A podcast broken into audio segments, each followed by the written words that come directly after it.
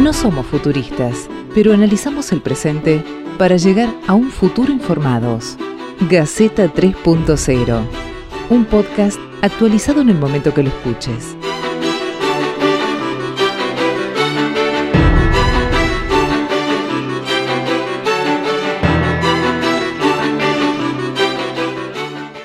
Bienvenidos, episodio número 30 de Gaceta 3.0, este podcast que estamos haciendo amigos, colegas, periodistas de todo el país, analizando lo que va sucediendo, eh, bueno, mayoritariamente con la pandemia, porque nos unió la pandemia a través de la virtualidad, pero fuimos tocando a lo largo de este año algunos otros temas que por ahí tienen que ver, por ahí no, y este es un tema que eh, surge interesante porque la masonería argentina ha elegido autoridades y ha elegido autoridades ayornándose a las nuevas a los nuevos tiempos, lo eligió de manera federal por voto electrónico. Salió elegido o resultó elegido eh, Pablo Lázaro, que está con nosotros, y la fórmula es la primera vez que la fórmula que gana en la masonería argentina es sub 50. Pablo Lázaro tiene 42. Es ingeniero informático, la primera vez que llega alguien que no sea abogado, médico, contador de las profesiones tradicionales. Y vamos a hablar un poquitito con Pablo, a ver qué es la masonería. Dicen en, su página web que es una institución filantrópica, filosófica, progresista y laica. Bueno, ¿qué es todo eso? Vamos a tratar de, explicarles a todos los que nos quieran escuchar de qué se trata esta institución que a veces este, fue combatida, a veces no, a veces estuvo en secreto y es discreta, eh, bueno, vamos a ver a ver qué, de qué se trata esta organización, eh, insisto, filantrópica, filosófica, progresista y laica. Todo eso junto, ¿qué quiere decir? Gaceta 3.0. Lo escuches cuando lo escuches, siempre va a estar al día. Pablo, hola. ¿Qué tal? Buenas, Diego estimados todos. Gracias por, por recibirnos, recibirme en este espacio particular. Efectivamente, la masonería es una institución que en el país funciona de forma ininterrumpida desde el año 1857. No, no es fácil encontrar una institución con los distintos vaivenes que tuvo nuestro país que se haya mantenido incólume desde aquella fecha. Es filosófica, filantrópica, laica y progresista, como bien destacaste. Laica en el más amplio de los sentidos. Te pide que estés dispuesto a estar sentado al lado de alguien que está en las antípodas de tu forma de pensar. El tema político, al lado de un peronista, de un radical, de un partidario, de digamos, las distintas corrientes del espíritu, en el tema religioso, al lado de un agnóstico, de un ateo, de un católico, de un judío, de un musulmán.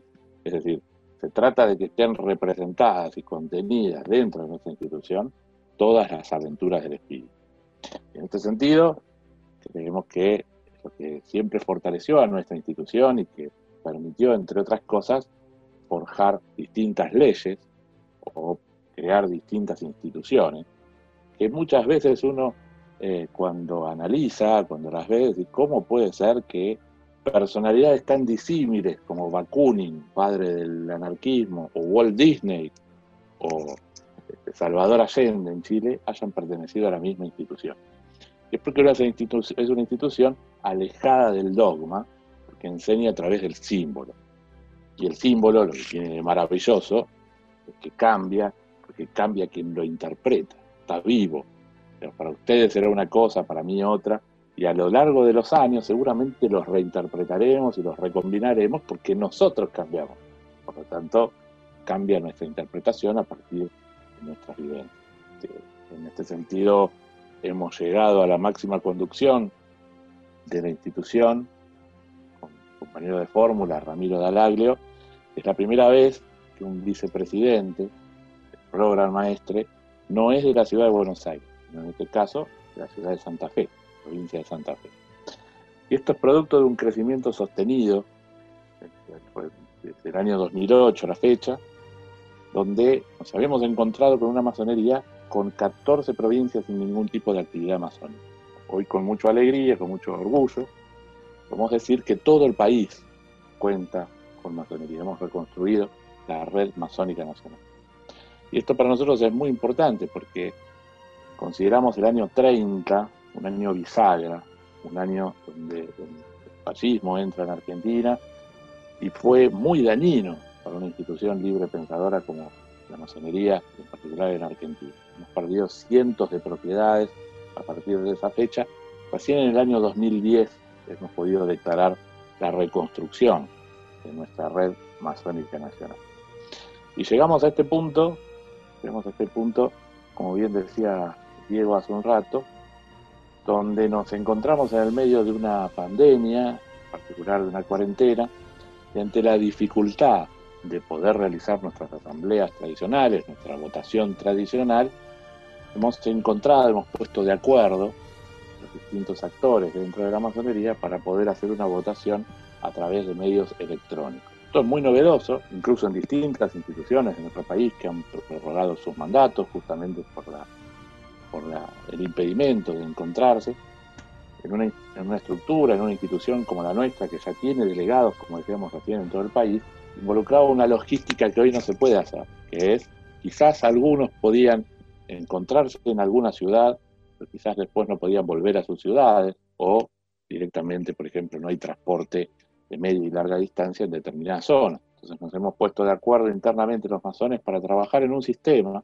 una plataforma, utilizando una tecnología que se llama blockchain, que es básicamente un gran libro con firmas digitales donde todos los participantes dan fe de esas transacciones. Lo que aseguramos es el secreto del voto y la integridad del mismo. Se genera a partir de firmas, firmas digitales. cualquier participante tiene una duda de si su voto fue modificado o pasa algo con su voto, tiene un certificado al finalizar la, la votación, le puede comprobar su integridad, es decir, le va a devolver la última notificación fue tal fecha, tal hora, que tiene que coincidir, por supuesto, con su certificado y con lo que él recuerda. Es decir, nos permitió que en una, una votación donde el promedio histórico, en las elecciones a gran maestra, el promedio histórico es una participación del 70%, hemos tenido una participación del 97%. Esto es histórico también en ese sentido. Es histórico también por la representación que tiene este voto. Porque siempre hubo algunas, algunas, algunas eh, cuestiones, algunos planteos, por el tipo de institución que somos, eh, muchas logias enviaban sus poderes, digamos, alguien que los represente ante la Asamblea. En esta oportunidad, este método que ya por pedido de varios entendemos que de alguna manera llegó para quedarse, como tantas otras cosas en, pandemia, este método aseguró que cada uno de los votantes emita su propio voto. No hubo poder. Esto es realmente este, muy interesante, muy interesante por la legitimidad que da la elección en este sentido y el acuerdo que han prestado todos los sectores para que esto funcione. Entonces, eh, nos toca asumir este sábado con Ramiro, que como bien decías hace un rato, creemos que es una gran maestría y una prueba maestría de muchas primeras veces. Primera vez que llega una fórmula sub 50, primera vez que un vicepresidente no es la ciudad de Buenos Aires, primera vez llega un informático. Eh, me atrevo a decir una de las pocas veces que llega un hincha de Racing, digamos, porque históricamente el promedio eh, eran de otros clubes, pero eh, realmente un motivo de mucha alegría representar a mis hermanos en una institución que este cargo lo han ocupado eh, hermanos y hombres de la talla de Sarmiento, Alem, Mitre, entre otros, entre otros, y donde uno puede sentarse en ese baldaquino, en ese asiento, que literalmente es el mismo, con distintas refacciones donde ellos han estado sentados, es realmente, este, bueno, se, siente el peso de la historia a medida que uno se va acercando a la instalación. y ¿De qué, ¿De qué se trata la masonería? ¿Qué hacen? ¿A qué, a qué se dedican cuando, cuando se juntan? Eh, hablaste de símbolos, hablaste de, eh, progresismo, de filantropía. Eh, ¿qué, hacen? ¿Para qué sirve? ¿A quién le sirve? por ahí son dudas que, se escuchan o se, ven o se leen en comentarios en, distintos portales. exactamente. la masonería es, como decíamos, una usina de ideas un lugar, es un punto de encuentro neutral de debate. Personas que piensan totalmente distinto que se busca es llegar a distintos acuerdos, a trabajar en aquello que estamos de acuerdo y en tratar de persuadir desde el campo de las ideas a aquel que no piensa distinto. ¿Para qué? Para que el que está escuchando o uno mismo llegue a una síntesis, tratar de salir de esa posición, digamos, fanática de la verdad la tengo yo y lo que dice el otro está mal. No, eso nunca es así. Para la masonería este, lo que buscamos siempre es o sea, lo buscamos puntos de acuerdo, lugares de encuentro entre, digamos, lo que son las posiciones extremas que lamentablemente acechan en la, en la vida social, particularmente hoy de nuestro país, pero en el mundo también, ¿no?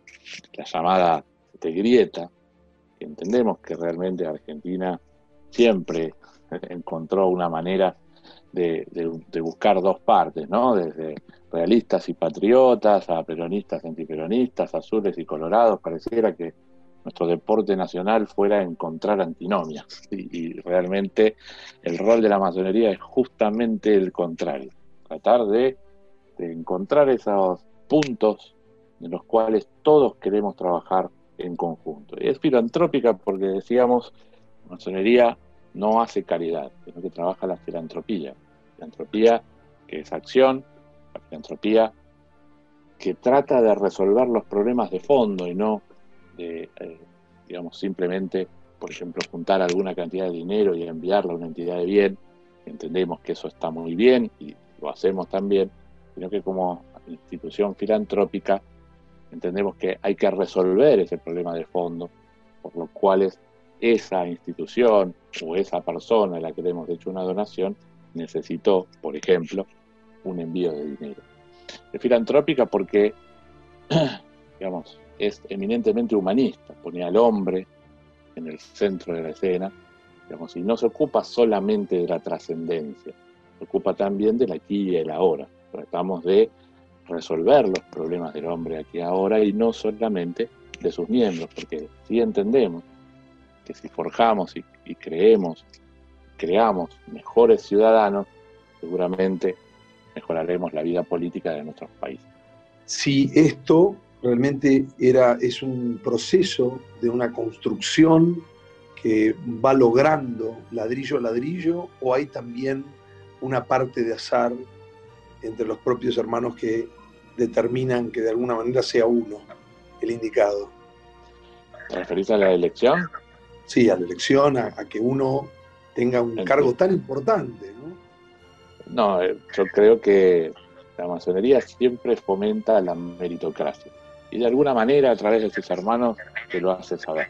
Yo creo que, digamos, mi historial, no, no, en el cargo de la Gran Logia, no es mi primer cargo la gran maestría. Yo fui gran secretario general, que vendría a ser una especie de jefe de gabinete eh, durante siete años. Fui dos años vicepresidente segundo. Actualmente, hace tres años, soy vicepresidente primero. Y entiendo que en este recorrido y en los distintos aspectos que me ha tocado administrar, los hermanos entendieron que, bueno, que sería oportuno coronar esta carrera con la última y máxima eh, jerarquía que tiene en esta institución, que es la de conducir sus destinos. Y yo estoy muy honrado porque es un reconocimiento al trabajo, como bien decir.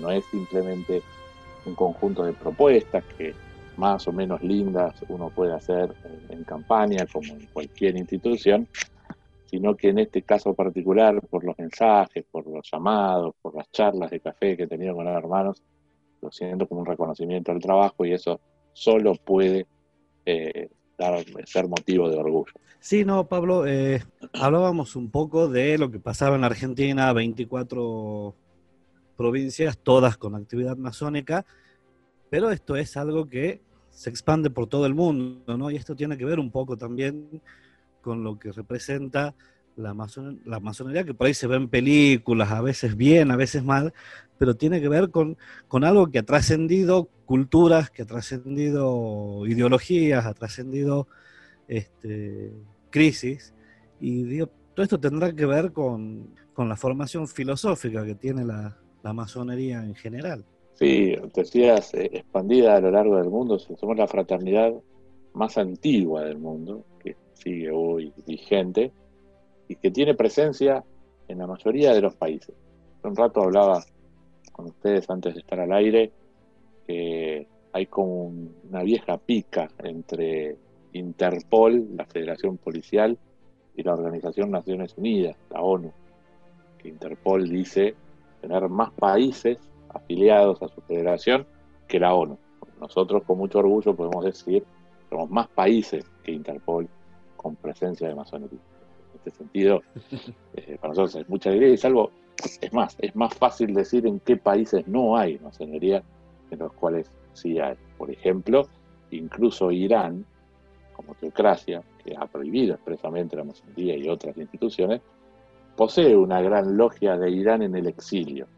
Hermanos que oportunamente fueron expulsados y siguen trabajando y en contacto con otros hermanos. Entonces, realmente para nosotros, en ese sentido, ir a otro país y hablar un lenguaje común a través de símbolos, de códigos, una institución donde la palabra, el honor y demás valores que lamentablemente se han ido perdiendo en la sociedad en general, para nosotros es una forma de vida. Y entendemos que eso es lo que nos ha mantenido en columnas a lo largo del, tiempo, del, tiempo. Hace poco tuvimos la oportunidad de, organizar, con motivo de la pandemia, lo que hemos llamado las videoconferencias federales, un punto de encuentro donde varios hermanos de distintas partes del país. La última edición tuvo en un momento en vivo 2.750 masones, que es un número importante teniendo en cuenta somos 8.000 en todo el país, ¿no? o sea, 2.750 en vivo. Y en cada una de esas ediciones hemos traído referentes de distintas grandes logias, y eso es un poco lo que, lo que me da pie a tu pregunta, como para que nos cuenten cómo estaban viviendo desde otras grandes logias la pandemia y demás. Y hubo un hilo conductor que me sorprendió muchísimo que tanto en, Italia, como en Inglaterra, como en Estados Unidos, solamente en dos oportunidades en toda su historia cerraron sus puertas o dejaron de funcionar físicamente como masonería. La Segunda Guerra Mundial y ahora con el COVID. Con lo cual, independientemente de eh, digamos, todo lo oscuro que fue esta época, sin dudas es un hecho histórico porque a pesar de eso, la masonería encontró la forma de seguir trabajando y de estar en contacto. Por lo tanto, tenemos mucho motivo para dejar escrito y dejar documentado esto para las futuras generaciones. Hola Pablo, la, pregunta viene por, este lado. La masonería en su historia ha trascendido los muros para influir en la sociedad y cambiar un montón de aspectos. Ha sido referente en un montón de cambios sociales. Ahora, hace un rato te escuchaba decir eh, lo, que, lo que se ha logrado y que puede llegar a quedar en el contexto de pandemia. Ahora, ¿eso que logró la masonería en contexto de pandemia puede trascender los muros también y llegar a la sociedad de alguna forma? Bueno, es una muy buena pregunta. Eh, en función de esta elección que hemos realizado, entre otras entre otras cuestiones que hemos implementado, hubo miembros de nuestra institución, pero que trabajan en la función pública, que nos han comenzado a consultar cómo podrían implementarlo en municipios, en provincias. Alguno nos ha planteado si lo podemos proponer a nivel nacional. Si bien la tecnología lo soporta, entendemos que el voto electrónico, cuando es masivo, conlleva un riesgo. Un riesgo porque la democracia presupone que cada votante tiene que poder ser auditor del proceso, tiene que poder ser eh, auditor desde que toma su boleta hasta digamos, que alguien hace el recuento final. Cuando hablas de millones, este acuerdo al que llegamos, con el número manejable que somos aún de, hermanos, que es, digamos, teníamos un grupo que controlaba la integridad del voto, cada votante puede controlar su integridad, no se convierte en lo que si lo haces de forma masiva, sería un voto elitista, sería un voto donde solo algunos, con determinados conocimientos, pueden auditar eso. En nuestra institución, es un número manejable, siempre hay alguien que te puede ayudar, siempre hay una mesa de ayuda, siempre hay una logia que puede reunir a sus hermanos y hacer de soporte. Eso en, lo que es la democracia tradicional y que todo el mundo pueda salir a, a votar a través de este medio, no digo que sea imposible, pero entiendo que conlleva algunos riesgos donde controlar todo el proceso sería muy, muy difícil eh, respecto de la integridad, ¿no? respecto de que pueda ser modificado y que todo ciudadano pueda auditar. Entonces, contestando la pregunta, sí, eh, esto ya está siendo consultado para otras instituciones y para algunos organismos públicos. El blockchain de por sí, contado rápidamente, es digamos, el corazón, es un proyecto que nace con un criptoactivo llamado Bitcoin. Pero esto ha trascendido a esta moneda y se está utilizando como bitácora, como libro mayor, si fuera contaduría, de transacciones de un montón de cosas, de, tasaciones de propiedades, el boletín oficial de la nación eh, usa blockchain. ¿Para qué usamos el blockchain? Es como un gran escribano. Fíjense, el blockchain del boletín oficial es el más fácil de entender. Si un dirigente, un funcionario, un ministro, un presidente, saca un decreto, cuando sale el boletín oficial, automáticamente se sube al blockchain del que forman parte todos los boletines oficiales del el Mercosur. ¿Qué sucede? Dentro de tres años alguien quiere editar, hacer una picardía, editar ese decreto y decir, no, tal decreto en realidad sería tal cosa. Con el blockchain uno puede decir, no, no, esto fue modificado, el original era esto.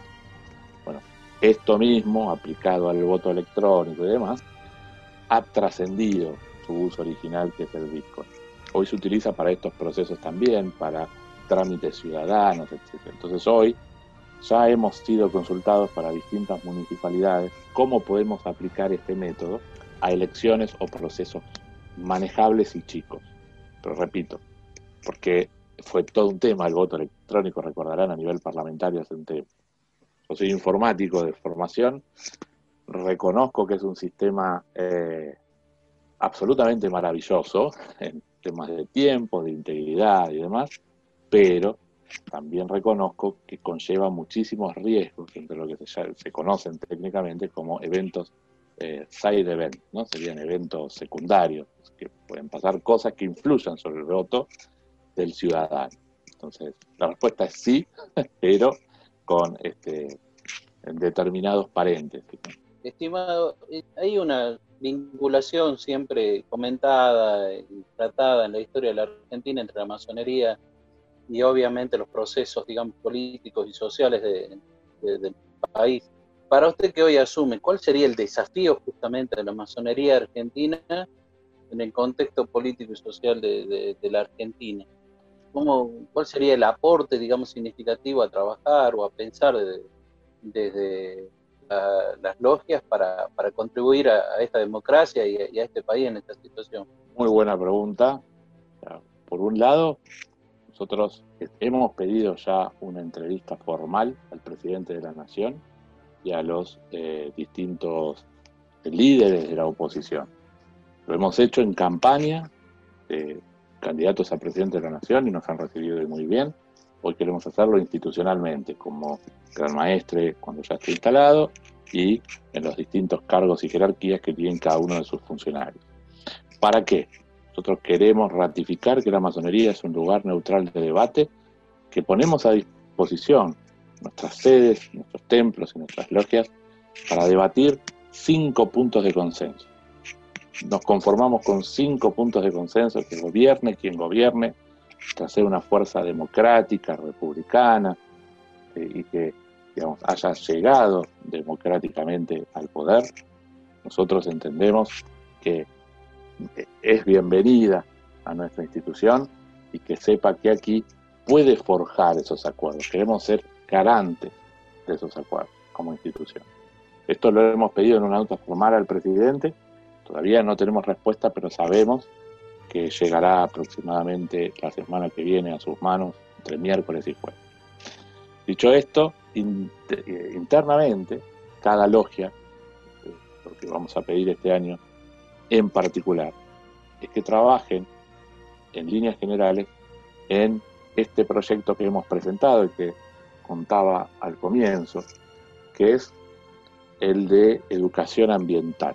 Nosotros hemos eh, presentado por primera vez en la historia como masonería argentina, porque siempre se ha presentado a través de sus hombres o organizaciones que, han eh, usado en el buen sentido a la masonería como un lugar donde forjar estas, estas ideas.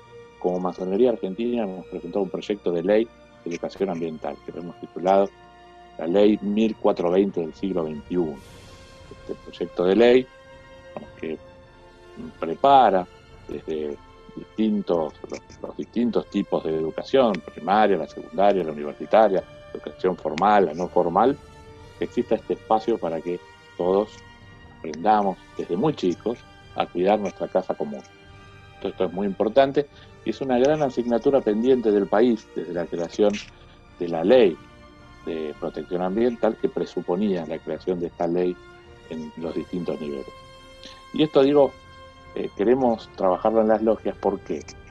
Porque al igual que otras leyes que se han aprobado hace poco por unanimidad, como la ley Justina u otras, han tomado un rápido acuerdo. O sea, no, hubo grietas en ese sentido. Y entendemos que ese es el camino, trabajar en lo que estamos de acuerdo.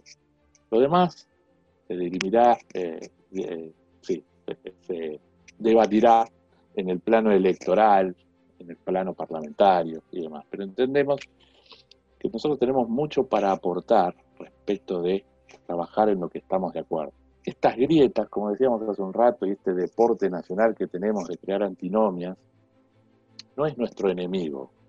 Nuestro enemigo es el fanatismo, es el que produce grietas. El fanatismo es el que no me permite eh, reconocer que algunas de las posiciones en las que estoy defendiendo pueden estar equivocadas. Lo llevamos en Argentina a casos absolutamente ridículos, como por ejemplo en el caso de un fiscal, si pienso que se suicidó, soy de un partido, y si pienso que lo mataron, soy de otro. O sea, podemos pensar cruzado. Esto es un poco eh, lo que apunta la masonería y lo que queremos trabajar, que en este sentido, si bien es importantísimo, vemos como un primer avance, como un primer acuerdo, la ley de educación ambiental. Trabajar en aquello en lo que estamos de acuerdo. Lo demás, por añadidura, cuando vemos que el de enfrente no es un enemigo terrible, sino un adversario circunstancial al que podemos este, invitar a debatir, estamos convencidos de que se irán sumando y esta famosa grieta se irá cerrando. Muy bien, este, buenas tardes eh, Pablo, un saludo a, todos los, compañeros y colegas de, de, todo el país. Gracias por el tiempo en, esta entrevista. Eh, y, un poco la, pregunta anterior de Sergio me, la sacó, digamos, me la primerió, como se dice habitualmente, porque tenía que ver con eso, ¿no? Con, el desafío, porque en realidad, y, un poco voy a, voy a ajustar ahí la, pregunta, eh, para esta entrevista venía leyendo una serie de notas eh, que, que, justamente han dado eh, los últimos presidentes de, la Gran Logia Argentina, y en líneas generales, digo, en los medios de comunicación, se decía más o menos lo mismo. O sea, no había una diferencia muy sustanciosa en qué proponía la masonería, por lo menos a nivel de, desde lo que uno podía leer en los medios en los últimos años. Esto que, que explicaste antes, sin duda, va a ser un desafío significativo para los próximos tres años de gestión que, inician junto con, Ramiro Dalaglio, pero también me parece que el desafío va a estar en, de qué manera la, masonería se va a comunicar con la sociedad, de qué manera la masonería va a, comenzar a, eh, conectarse eh, a través de los medios o de otras herramientas con las nuevas generaciones, que sin dudas muchas son muy eh, interesadas en estos temas que, recién planteabas. Al menos esa es la, primera pregunta, ¿de qué manera plantean justamente eso? Muchas gracias, Rodrigo. Efectivamente, entendemos que algo fundamental en esta nueva etapa es ayornar una puesta en valor comunicacional en general. Históricamente la masonería tuvo una subsecretaría de prensa. Nosotros estamos impulsando la creación de una Secretaría General, decimos, elevado su jerarquía en dos niveles de comunicación, no solo de prensa, comunicación como estrategia integral de la cual dependan la prensa, redes sociales, publicaciones, etc. En este sentido, estamos trabajando con Diego Uberman, que es una persona de los medios y en particular de comunicación, no solo de prensa, eh, que a su vez estará trabajando con otros distintos queridos hermanos especialistas en cada una de las áreas. Es decir, eh, no queremos solamente una relación con la prensa, queremos una comunicación fluida con cada uno de los estamentos de la sociedad. Y por supuesto también una comunicación interna acorde a las distintas realidades. Y en líneas generales, también en la misma jerarquía, si bien siempre existió una subsecretaría de Asuntos Institucionales, es decir, que hacía la gestión pública de, por ejemplo, este caso, como les decía, de una carta al presidente de la Nación o de relación con universidades, etcétera, por la eh, importancia que viene teniendo la relación institucional que tiene hoy la masonería argentina, que es cada vez felizmente más requerida la voz de la masonería argentina, o qué estamos haciendo sobre tal tema, o qué opinamos de tal tema. Hoy mismo, por ejemplo, uno de los organismos paramasónicos, no es de la masonería, pero fue creado en la masonería, como es el ILEC, fue invitado al debate eh, como institución al debate por eh, la despenalización del aborto. Esto es histórico, que nos hayan venido a pedir que vayamos, ¿no? No que hayamos solicitado específicamente su ingreso. Esto digo, por supuesto, está pasando en muchos niveles, pero es muy importante este proceso donde la voz de la masonería es requerida. Entonces, en ese sentido, a la misma jerarquía que la de comunicación, hemos elevado una secretaría general, una gran secretaría, de asuntos institucionales, para que ese funcionario directamente tenga más recursos en el sentido de poder desde el estatuto de entablar esas relaciones directamente con, las, con esas organizaciones. Entonces, entendemos que esto es ayornar nuestro reglamento interno, nuestras herramientas para hacer más dinámica y mucho más fluida la comunicación. Pablo, buenas tardes. Eh, en alguna vez eh, leyendo también, como, como, hizo Rodrigo, algunas entrevistas de algunos anteriores presidentes de la masonería, eh, se me viene algo que me llamó la atención, que uno de ellos eh, definió la masonería como una escuela de liderazgo y que forma líderes que van a salir a la sociedad futuro.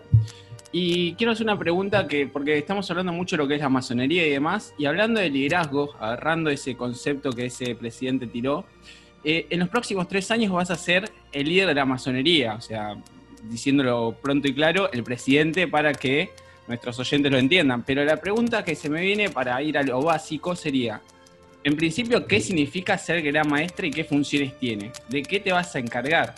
O sea, que el oyente dice, esta persona es gran maestre de la masonería argentina. ¿Qué puede esperar de vos esa, esa persona que no conoce nada? Qué buena pregunta. Preguntas. Gracias. Sí, respecto del liderazgo, la masonería te da herramientas para que te conviertas en un líder. Por supuesto, no es automático. Que el líder no es aquel tampoco que llega a través de una elección, como es mi caso. El líder pertenece más a una estructura informal, a quien reconoces vos como líder. Necesariamente es el jefe, ni necesariamente es el que ocupa un cargo. A veces coincide, el dirigente puede ser a su vez líder, ¿no? Que hace la institución es ser formadora de líderes en el sentido de darte herramientas de conducción, porque al eh, formarte para dirigir una logia en sus distintos este, niveles, bueno, estás teniendo herramientas de interacción, de persuasión y de todas las herramientas que hacen a que en tu entorno, seas presidente de la nación o tengas un kiosco o como mi padre tiene una imprenta y tiene muchos más años de masonería que yo, tengas eh, eh, la capacidad de ejercer ese liderazgo desde la estructura informal y que eso sea tu marca, eso sea la manera de identificarte como masón. un poco eso es lo que la masonería habla de, de liderazgo. ¿no? Ahora, en líneas generales, ¿qué hace un gran maestre? El gran maestre es el presidente de la gran logia de la Argentina. ¿Qué es la Gran Logia de Argentina? La Gran Logia es una federación de logias. Cada logia tiene sus objetivos, sus miembros, sus días de reunión, que vendrían a ser provincias, por supuesto son muchas más, pero para ejemplificar, se, se federaron oportunamente en el año 1857 lo que se llamó la Gran Logia de la Argentina. La Gran Logia es una federación de logias, de todas las logias que están en la República Argentina. Esas logias tienen representantes ante la asamblea de la Gran Logia y eligen sus autoridades. hay un sistema de votación indirecto, que representas un delegado cada 21 miembros de cada una de esas logias, cuales se reúnen, y en este caso fue virtual, y eligen a las autoridades por periodos determinados. ¿Qué hace al presidir la Gran Logia? Bueno, dentro de la jurisdicción argentina, ¿no? recordemos a los oyentes, masonería no tiene potencia internacional, digamos, no hay un, muy entre comillas, papa masónico. Cada país es potencia en, este, en su territorio. En el territorio nacional es quien autoriza la creación de nuevas logias, el que mantiene, eh, digamos, administrativamente que todas las logias funcionen correctamente, es el que representa la masonería en la sociedad, es el que de alguna manera establece relaciones de reconocimiento y de mutuo reconocimiento con otras grandes logias de, digamos, del mundo, es el que lleva la voz de la masonería argentina no solo a los medios, es decir, a la sociedad, sino también a los foros internacionales. Es decir, la figura del gran maestre que nosotros estamos tratando de ampliar en este concepto de tener secretarios de comunicación, secretarios de asuntos institucionales y no depender solamente de una figura. Yo no creo en figuras mesiánicas que digan hacia dónde hay que ir, yo creo en equipos de trabajo. Todos los oficiales que me rodean creen en los equipos de trabajo. Este equipo de trabajo lo que quiere hacer es representar a la masonería por los próximos tres años, que esta masonería eh, haya crecido en cantidad y en calidad de sus miembros, podamos aportar un granito de arena a cerrar esta famosa grieta que tanto daño le hace a los argentinos, pero como decía un viejo maestro de la masonería, un granito de arena en el desierto seguramente pasa desapercibido, pero si ese granito de arena se te mete en el ojo, seguramente no te vas a olvidar de ese granito de arena. Nosotros queremos ser ese granito de arena que realmente sea recordado por eh, ayudar a cerrar la grieta que tanto divide a los argentinos. Queda poco tiempo, sabemos que estás así con los horarios medio, medio ajustados, pero nos quedan muchas dudas, porque este, eh, se van generando a medida que, van, que van hablando, que, se van develando algunas cosas. Eh, a mí me surge, por ejemplo, algunas eh, historias, ¿no? Que, siempre hay gente que dice que la masonería es el poder real en el mundo. Vos recién decías que hay un presidente de la masonería argentina, habrá uno de la masonería de Bolivia, habrá uno pero hay como un imaginario popular que se creó, vaya uno a saber por qué, que, cree que hay eh, alguien o alguienes en algún lugar del mundo que define las políticas globales a través de la masonería. Después está esto de que los masones son excomulgados, que los gobiernos totalitarios los persiguieron, está el caso del franquismo en España, que, me parece que es uno de los más dolorosos para la masonería en el mundo porque murieron muchos masones. Eh, no solamente les cerraron, cerraron templos, sino que los persiguieron y los mataron. Eh, eh, ¿por, qué, ¿por, qué, pasa todo esto? ¿Qué, qué, tiene la masonería que, genera todo esto o qué tienen todos los otros que miran a la masonería con esos ojos? Exacto. El caso del franquismo fue no solo el más doloroso, sino el más explícito, ¿no? Digamos, tuvo una secretaría para la, la represión del comunismo y la, la, masonería, una secretaría de Estado, realmente nefasta, ¿no? Eh, ¿Por qué la masonería es perseguida, vale decir, en regímenes totalitarios de izquierda y de derecha.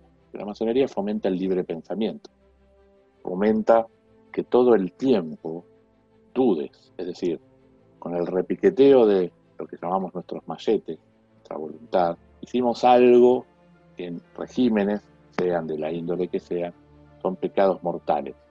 Es preguntar por qué. La masonería no va a aceptar nunca que tal cosa es porque sí, o porque es designio de una intelequia superior, por qué. Las cosas tienen que tener fundamento y las vamos a debatir y las vamos a llevar al plano de las ideas. Y eso molesta a los regímenes. Eso por un lado, ¿no? Después respecto de que decidimos los destinos del mundo, bueno, eso no, no es así, ¿no? Digamos, hay mucho mito respecto de la masonería. También la masonería debería ser un mea culpa respecto de no salir a aclarar oportunamente muchas cosas. La masonería en el mundo muchas veces estuvo callada respecto de, por ejemplo, esta Secretaría para la Represión del Comunismo y la Masonería, hoy lo contamos como una anécdota, no fue repudiada por distintos foros internacionales, afortunadamente.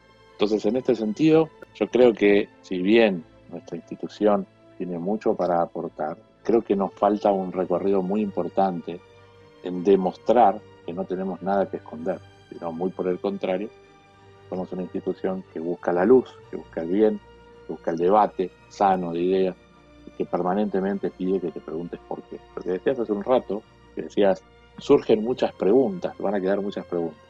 Eso es lo que quiere la masonería, que no te quedes con certeza, que te lleves preguntas, que la pregunta es el disparador, el, el fomentador por excelencia o por antonomasia del libre pensamiento. Que tengas preguntas y que en la semana vayas disparando o investigando cada una de las respuestas a esas preguntas. Entonces, eh, yo creo que, como decía también otro viejo maestro, la ignorancia muchas veces se llena con superstición. Y de ahí los libros como el manual del protocolo de los sabios de Sion, que dicen más o menos lo mismo que lo le atribuyen a la masonería, pero del pueblo judío, o demás supersticiones que hay, el grupo de Bilderberg, pero con muchas más atribuciones de las que realmente tiene. Yo creo que en este sentido nos usan de chivo expiatorio para muchísimas situaciones. Por ejemplo, en el caso particular de Argentina, independientemente que esto lo decís pasa en el mundo, eh, hay algunos grupos bastante fanáticos. Hace poco, si lo ven en los medios, hemos sufrido algunos ataques en nuestras sedes centrales, distintas sedes, que nos relacionan con Inglaterra y piensan que somos supuestos vendepatrias y que, digamos, la gran logia de Inglaterra fue una gran logia que oportunamente, bueno, fue reconociendo grandes logias en el mundo. Pero como decía al comienzo, masonería es potencia por país. Nosotros somos ciudadanos, cada uno de los países en los que residimos, juramos respetar las leyes de la nación en la que vivimos. Por lo tanto, difícilmente podamos ser espías de ningún otro país. Entonces, en este sentido, eh, siempre que sucede algo así, son eh, grupos de corte más totalitario que buscan eh, poner un chivo expiatorio, sea una religión, sea la masonería, sea lo que fuera. Nosotros creemos que eso se combate con más luz, con más formación, con más debate, con más trabajo. Y en eso estamos, dispuestos al trabajo, a seguir construyendo, a seguir informando a la sociedad que tenemos mucho para hacer, mucho por hacer y que queremos hacer. Pablo, a mí me queda una última pregunta ya para cerrar, es si alguien quiere, yo quiero ser parte de la masonería, eh, ¿cómo es? ¿Hay alguna restricción? ¿Cómo llega uno a, a poder trabajar con, con, las logias? Bueno, históricamente a la masonería se entraba por exclusivamente por una recomendación recuerden, como decíamos hace un rato, eh, o lugares en el mundo o épocas también en nuestro país donde, como asociación libre pensadora, los masones eran perseguidos. Desde la vuelta de la democracia esto no es así, felizmente florece cada vez más, hasta el punto que en el año 2008 eh, se autorizó el ingreso o el pedido de ingreso de candidatos a través de medios electrónicos, a través de Internet, a través de hoy redes sociales y otros medios. ¿Cómo es el ingreso? Bueno, puede ser a través de la recomendación de un masón que conoce y te recomienda o que vos le solicitas ingresar, o a través, por ejemplo, de la página web. Una vez que escribiste tus datos para ser contactado, un masón, probablemente cercano a tu zona de residencia, te va a llamar y tendrás distintas entrevistas, charlas de café, donde, bueno, se, te recomendará a una logia acorde a tu zona de residencia, los días y horarios de reunión que puedas mantener, en base a cuáles son tus objetivos también, porque como decíamos al comienzo, una logia normalmente tiene objetivos, algunas más dedicadas a cuestiones filantrópicas, otras cuestiones más políticas, otras del estudio, base a tu perfil en el sentido de cuáles son tus intereses o cuáles son tus objetivos propios, se te recomienda también eh, una logia acorde a esas necesidades. Entonces, no es un proceso de ingreso automático, eso es cierto, pero cualquier ciudadano mayor de 18 años, que nosotros eh, llamamos libre y de buenas costumbres, libre significa que de tu libre y espontánea voluntad estás haciendo esto, no porque nadie te obligó, sino que es un salto que vos das porque deseás buscar la luz o formarte o debatir o trabajar en la filantropía y de buenas costumbres respecto de ser una persona respetuosa de las leyes de la nación en que la vivís, eh, es bienvenido a nuestra institución. Yo, le preguntaría una sola que tiene que ver con, su persona, eh, si es posible. ¿Cómo sueña que va a ser eh, la masonería de los próximos 5 o 10 años? ¿Cuál, ¿Cuál sería por ahí el deseo o el sueño? Una masonería mucho más grande, con presencia no solo en todas las provincias y las ciudades más importantes como tenemos hoy, sino nuestro viejo anhelo es que cada provincia, cada pueblo tenga una logia, cada universidad, cada sindicato, cada partido político, cada asociación intermedia tenga una logia. Esto en este, eh, en este sentido es un viejo anhelo de la institución. Sabemos que, bueno, no, sabemos que no es imposible, sabemos que es muy difícil, pero entendemos que la logia, entendida como punto de acuerdo, va a aportar muchísimo a nuestra sociedad. Y yo me conformo si en los próximos cinco años hemos logrado que aunque sea dos de estos cinco puntos de acuerdo que queremos eh, para todos los sectores estén realmente consolidados. Esto es nuestro desafío. Estamos trabajando ya desde antes de asumir en esto Creemos que podemos llegar a un puerto este, muy bueno, sobre todo en temas de educación. Hay bastante acuerdo en este tema. Eh, la pandemia logró que haya cierto acuerdo también en temas de salud pública.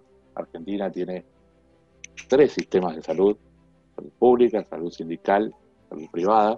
Porque queremos focalizar en qué entendemos y cómo eh, mejoramos la salud pública, la salud de acceso universal para todos los ciudadanos estos dos puntos de acuerdo sobre los cinco que estamos planteando, sobre economía, sobre seguridad, etcétera, yo creo que me, me daré por más que satisfecho para las futuras generaciones. Gracias, Pablo. Ahí ya te, te liberamos. Así llegamos al final del episodio número 30 de Gaceta 3.0, este podcast, como decíamos al principio, eh, que hemos hecho, que estamos haciendo amigos, colegas periodistas de casi todo el país y hoy especialmente eh, federal. Hablamos con Pablo Lázaro, electo y asume en un ratito nada más como muy respetable, gran maestro de la Gran Logia de la Argentina de Libres y Aceptados Masones. Y no me trae, mira, lo dije de corrido. Y hoy estuvimos eh, desde muchos lugares del país, como decíamos. Pedro Sato desde Jujuy, periodista. Sergio de la Colina desde la provincia de Catamarca. está Beto Sánchez desde Ciudad de Buenos Aires. Rodrigo López Esclausero desde Rosario, provincia de Santa Fe. Leo García desde Ciudad de Buenos Aires, Juan Venturino desde, también desde Ciudad de Buenos Aires y quien les habla Diego Comba desde la provincia de Salta. Nos escuchamos en el episodio 31 y el año parece que lo cerramos con 33 episodios. Vaya número. Gracias.